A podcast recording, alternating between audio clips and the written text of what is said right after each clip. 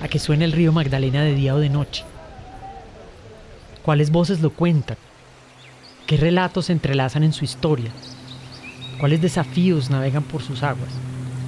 El Banco de la República se hizo estas preguntas e invitó a participar a cuatro productores de podcast a entrelazar experiencias, narrar el río y producir Cuando el río suena, un podcast que nos lleva por un viaje sonoro a lo largo del río Magdalena para reflexionar sobre los ríos como territorios de vida. Soy Ángela Pérez Mejía, su gerente cultural del Banco de la República, y los invito a escuchar El Magdalena en 16 episodios. No hay uno malo, no se los pierdan. En este episodio de Cuando el río suena, escucharemos la serie El coro de las especies, producida por Bicho Fue y La Llama Feliz. Cierre los ojos, póngase unos audífonos y descubra a qué suena el río de día, de noche, de lejos y de cerca. De la mano de expertos en acústica y en producción de sonido, descubriremos el paisaje sonoro del río Magdalena. Episodio 3. El vuelo del río.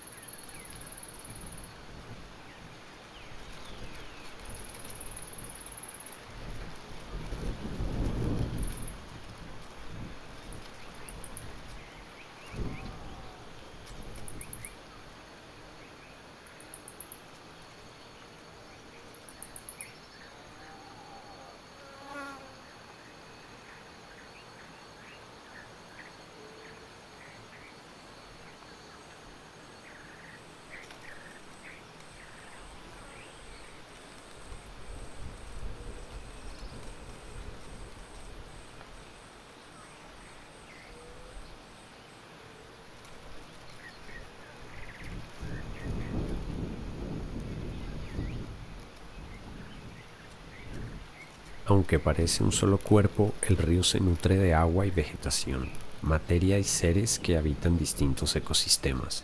Desde el mirador de la Piedra Capira, cerca de Guaduas, en el departamento de Cundinamarca, Colombia, se ve el valle del río Magdalena, las copas de los árboles, las montañas cada vez más bajas y a lo lejos el brillo del agua. Las libélulas suben, revolotean y se lanzan en picada hacia el vacío, el agua de lluvia la sigue en su caída, humedece la tierra y baja hasta el cauce del río.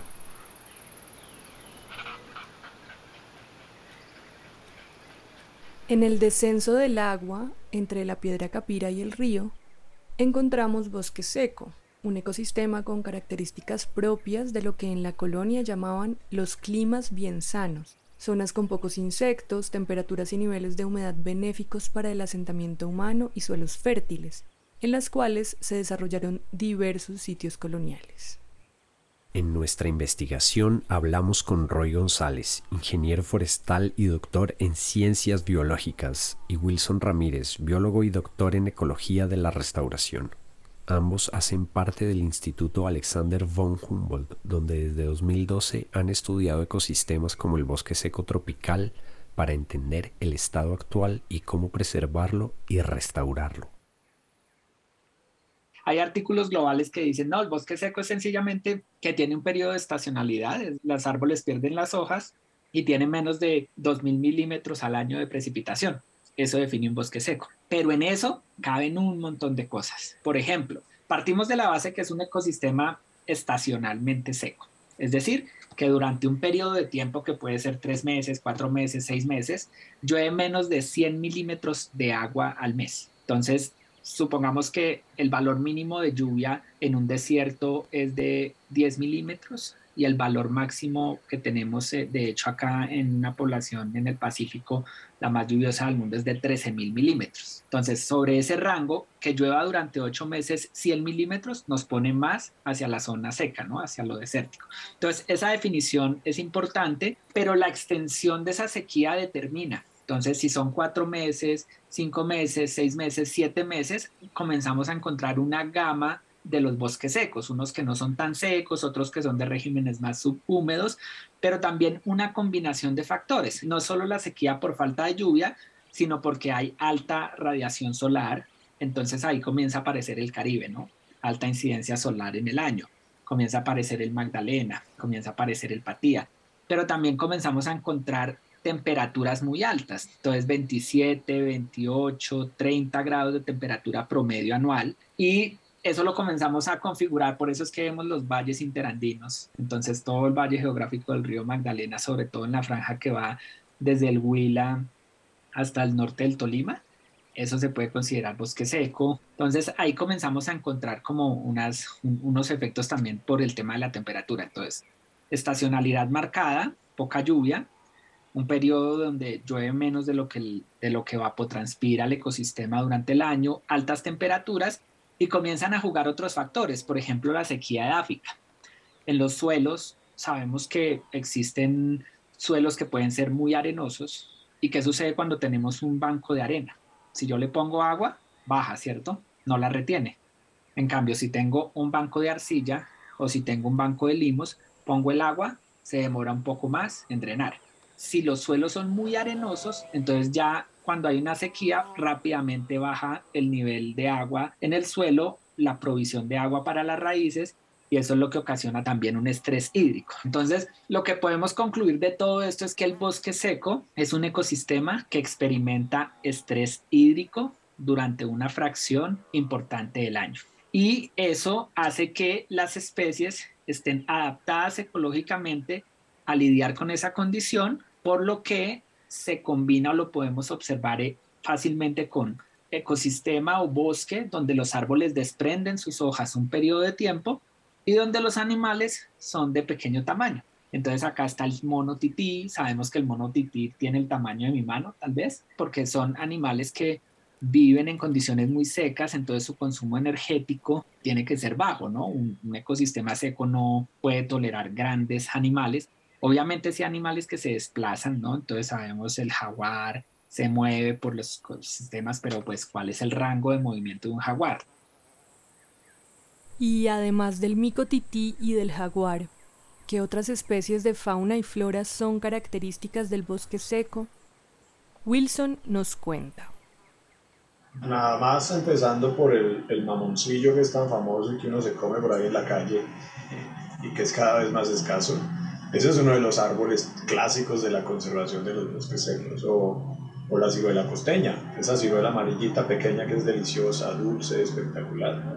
Es uno de los representantes importantes de estos bosques. Pasando, por ejemplo, por maderas muy finas como el ébano, es hoy uno de los árboles más amenazados de estos sitios. Las ceibas, que muchos las conocemos en los parques de las plazas centrales de nuestros pueblos, son también especies súper típicas del bosque seco, la vainilla que consumimos, que es una orquídea, de hecho es una orquídea que crece ahí colgada de los árboles, la vainilla es típica también de estos bosquecitos. En fauna tú podrías encontrar, en el Tolima tú encuentras especies espectaculares como por ejemplo los ocelotes, que son, que serían como el tope de la cadena alimenticia ya, ¿cierto? Y esos ocelotes cada vez son más escasos. En esa zona que te cuento de, Honda, Méndez, que es todo un escarpe rocoso espectacular. Todavía hay de esos ocelotes, se, han encontrado varios. Encuentras ardillas, puedes encontrar incluso un oso hormiguero, pero que es un oso hormiguero chiquito. Técnicamente le llaman tamandúa mexicana, pero no entremos aquí en tecnicismos científicos, pero encontrás, digamos, osos, hormigueros, puedes encontrar armadillos. Hay un armadillo muy típico de esa zona lo llaman armadillo cola de trapo, que es un armadillo un poquito más pequeño. Incluso chigüiros puedes encontrar en esos bosques. Hay una profunda relación entre sistemas naturales. Piensa que los bosques secos son ecosistemas de la base de una montaña, llamado pie de monte. Pero de arriba a abajo, lo que tener es una dinámica de sistemas naturales que va transfiriendo materia y energía. Solamente piensa en agua esa transferencia de materia y energía viene, por ejemplo, para el Tolima funciona. Viene de la alta montaña, incluso de zonas de páramo y glaciar. Y esa dinámica cruza a través de páramos, bosques nublados de alta montaña, o sea, altoandinos, bosques secos que reciben, haz de cuenta que es como recibirlo como un guante de béisbol, reciben toda esa materia y toda esa energía y la amortiguan y la entregan de una manera como muy regulada, la entregan poco a poco entregan como un cuentagotas a los ecosistemas que se encuentran abajo, por ejemplo, los ecosistemas ribereños del río Magdalena, en caso pues puntual no, o los ecosistemas cenagosos, como puede ocurrir en otros sitios, como en Agua Chica y en otros lugares donde las ciénagas son las protagonistas, lo entregan. Ahora piensa que tú pierdes ese guante de béisbol, pierdes ese amortiguador. Lo que ocurre es que la transferencia de materia y energía se rompe. Tú muy rápidamente pierdes la capacidad, por ejemplo, de retención de agua o la capacidad de retención del suelo. El suelo queda desnudo con malas actividades humanas y al quedar desnudo por la temperatura, por ejemplo, se te va así de rápido el agua, se evapora el agua, porque no hay quien la cubra, no hay una sombra, una especie de manto que la cubra, no hay hojas que la cubran, no hay hojas secas en el suelo que la cubran. Y el suelo también al estar desnudo, incluso con una lluvia muy fuerte, el suelo se lava y se va y son los clásicos, lo que llaman en nuestra tierra el volcán o el derrumbe, que se te va muy rápidamente, pero es por la desnudez precisamente del suelo. No hay quien lo cubra, no tiene un manto cobertor. Entonces cada dinámica se vuelve más extrema. La sequía se vuelve más dañina y la, el invierno, las precipitaciones de invierno también se vuelven más dañinas. Pues el bosque seco es vital no solo per se, o sea, por lo que tiene per se, sino como un gran buffer, un gran amortiguador entre ecosistemas. Entonces es vital o es clave, digamos, la función reguladora del bosque seco en los sistemas naturales y en el caso del Tolima más, pues, porque la relación con el río Magdalena es supremamente importante.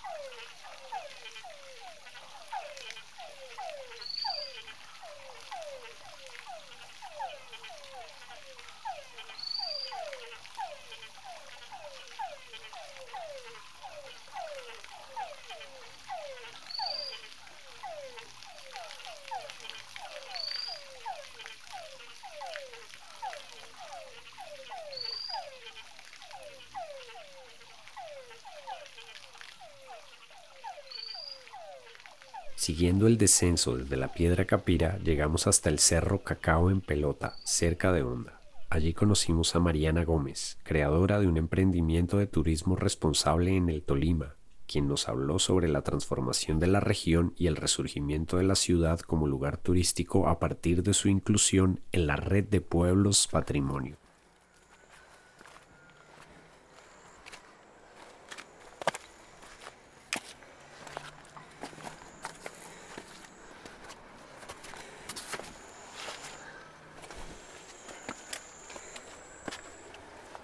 Allá, pero quiero mirar este camino.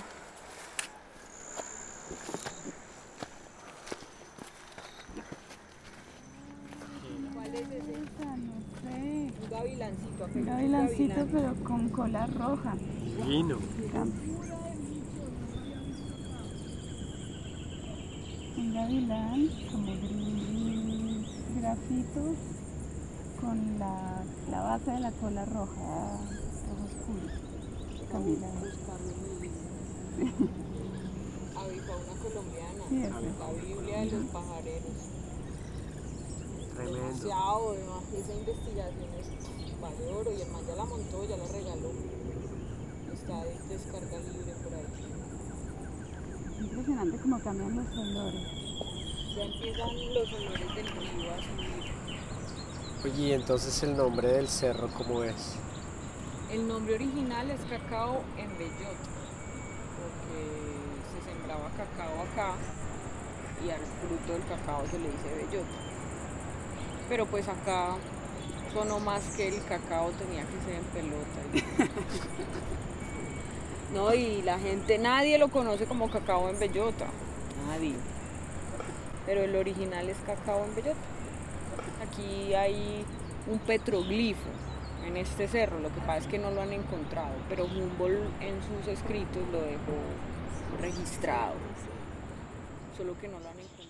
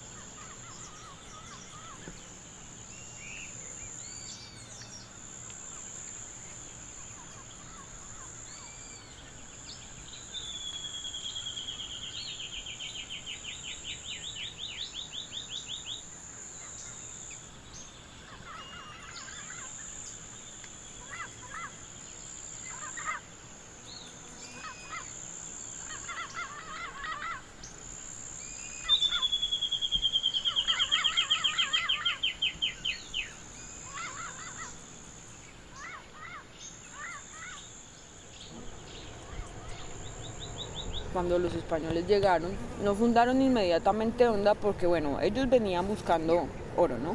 Y acá se dieron cuenta que los indígenas que estaban, que eran los ondaimas, por eso esto se llama Honda, no tenían oro dentro de sus cosas. Entonces ellos siguieron hacia la cordillera y llegaron a Mariquita. Se dieron cuenta que los indígenas de Mariquita ya tenían cositas de oro, pero que además tenían muchos cultivos. En cambio aquí Honda, ellos lo describieron como una peña del río. Entonces a Honda lo encomendaron a Mariquita. Mariquita fue fundado y era como el gran centro de toda esta parte. Incluía Honda, incluía Falan, incluía Armero, tenían todos otros nombres. Armero se llamaba San Lorenzo, Falan Santa Ana, Honda San Bartolomé. y Mariquita era el poblado principal. Y allá eran los marquetones, por eso se llama Mariquita. La tribu que habitaba allá eran los marquetones. Y los lumbíes, aquí hay un, una serranía que es la que se ve de aquí para allá, que es la serranía lumbía y hay una reserva de bosque seco tropical, que son 3.000 hectáreas de bosque seco tropical. Es la segunda reserva de bosque seco tropical más grande de Colombia. Esa reserva ya es divina, muy bonito, la gente va a hacer turismo científico allá.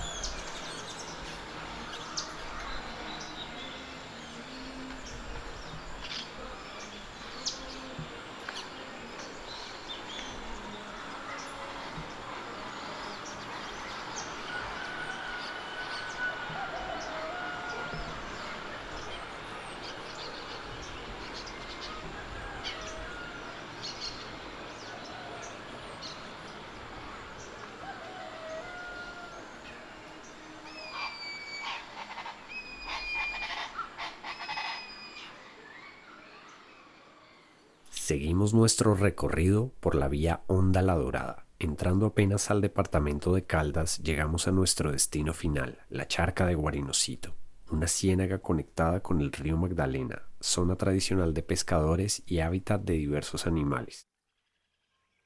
Jacqueline Morales, quien ha vivido toda la vida en sus orillas, nos llevó de madrugada en su lancha a conocer la charca.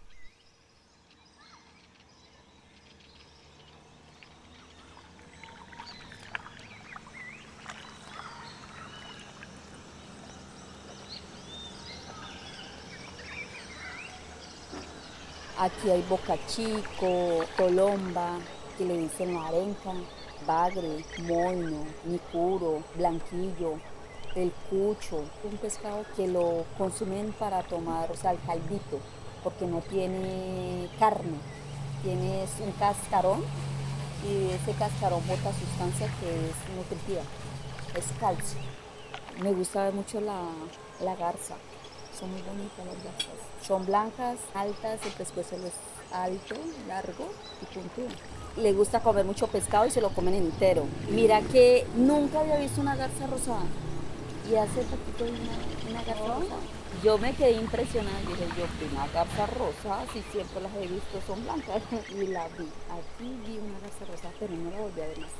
Y el pato criollo de acá, de la ciénaga, que es el negrito que se me subieron allá en un palito, esos son los patos de acá la ciénaga. Hay también el pato chico, que es un cafecito con unas patitas amarillas, pero ese sí casi no, ese no se lo comían, solo así animales que digamos eso, o la babilla.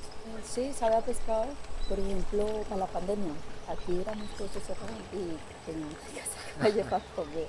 Aquí a veces se casan con tarraya, se casa con narcón, pero siempre es difícil.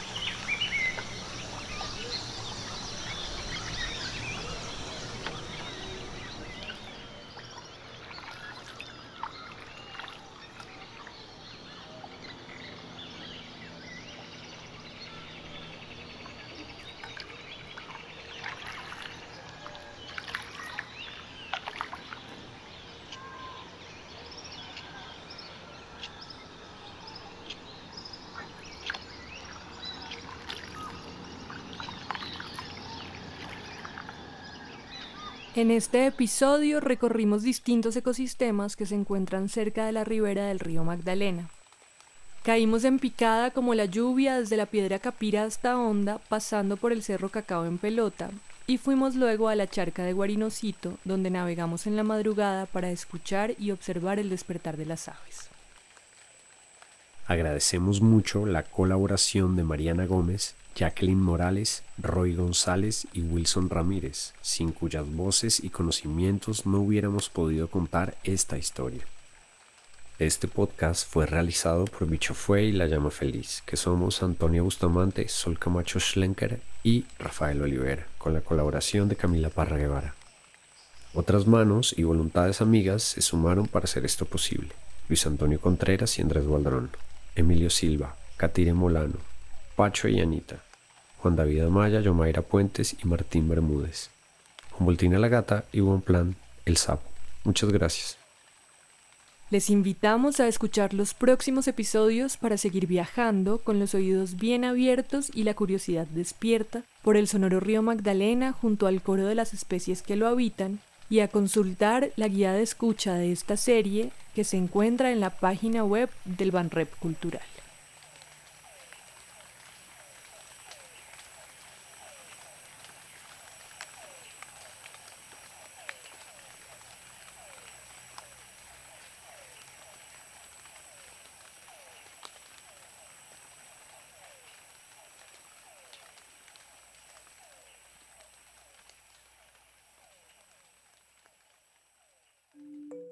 Cuando el río suena es una producción del Banco de la República con la coordinación general de Sandra Concha y la presentación de Ángela Pérez Mejía, con el trabajo y el apoyo de Sofía Restrepo e Irene Tobón y de los podcasteros que hicieron cada serie. gracias a todas las personas que a lo largo del río Magdalena compartieron su historia y su entorno. Las opiniones expresadas aquí son responsabilidad exclusiva de los respectivos podcasters, productores y autores, y no necesariamente reflejan la posición oficial del Banco de la República. Los invitamos a escuchar la serie completa de Cuando el río suena, una producción del Banco de la República dentro del proyecto El río Territorios Posibles. Encuentre toda la información en las notas del episodio.